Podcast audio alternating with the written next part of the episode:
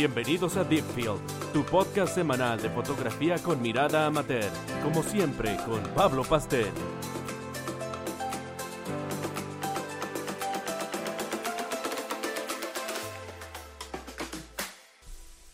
Hola muchachos, bienvenidos. Hacía mucho tiempo que no podcasteaba. Eh, lamentablemente no he estado tan activo como, como yo esperaría, como quisiera. Estaba un poco ocupado la oficina, la verdad es que ya parece cuento repetido, pero así es la vida del desarrollador y programador. Y también, por suerte, he tenido algunos matrimonios y he estado eh, haciendo harta fotografía eh, el último tiempo. Y de hecho también hice un, un video para un matrimonio que me gustó bastante cómo, cómo quedó.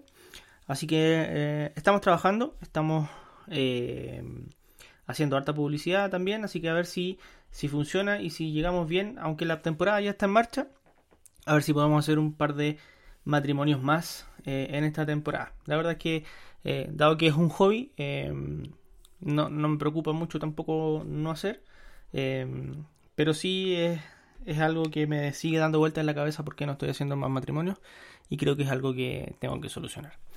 Bueno chicos, vamos al tema que nos, que nos compete eh, hoy día. Hoy día me gustaría que tratáramos eh, algo que los fotógrafos siempre decimos, pero no sé si será tan bueno, que es, ¿es bueno fotografiar siempre en RAW?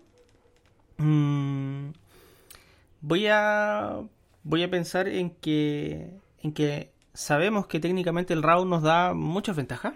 Eh, que nos da eh, mucha, mucha libertad para incluso para poder equivocarnos, porque dado que la foto, entre comillas, no, no queda como, como salió, para siempre me refiero, sino que podemos arreglarla y bastante, y, a veces, muchas veces podemos salvarla a, ese nivel. Eh, me parece que...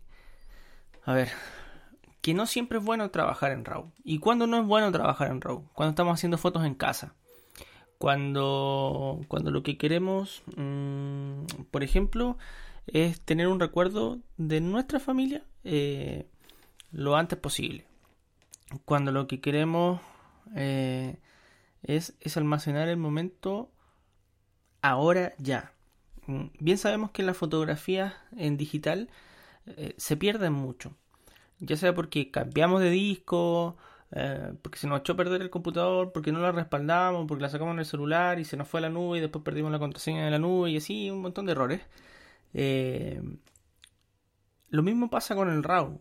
Muchas veces sacamos la foto, la descargamos al computador y como son nuestras y no son de trabajo, no las editamos. Y editamos una, dos. En cambio, si sacáramos con JPG, eh, la verdad es que automáticamente solucionaríamos ese problema, porque las guardaríamos en una, en una carpeta y estarían listas. ¿ya? Con el RAW ni siquiera a veces lo que hacemos con nuestras fotos personales, ni siquiera es convertirla a, a JPG.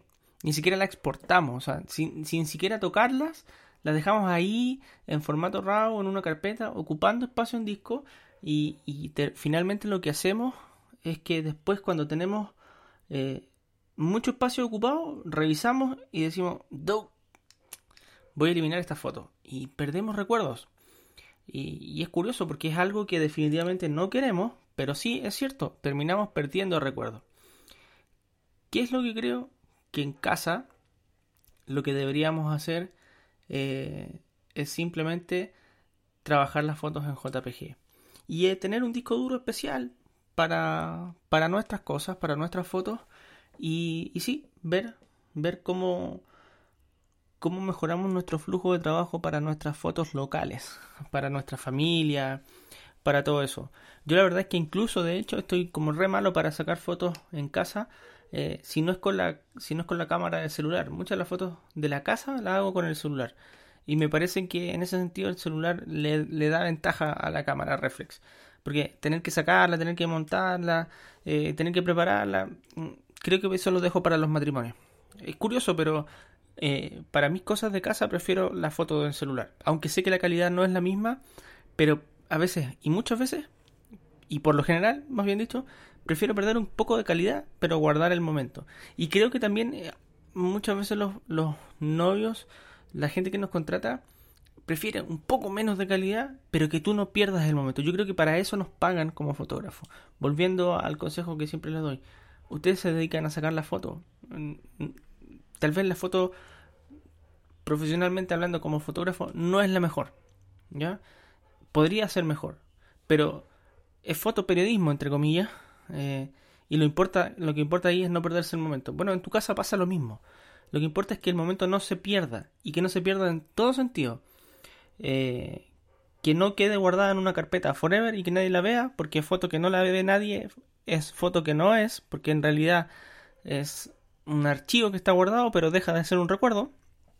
Eh, y bueno, nada, creo que, que sí, que no siempre es tan bueno fotografiar en RAW.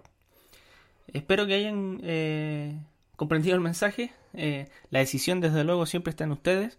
y nada, nos vemos eh, en un próximo capítulo. Espero que sea un poco más cerca de lo que he estado haciendo en los últimos meses eh, y que no nos escuchemos tan alejados. Nos vemos. Chao, chao.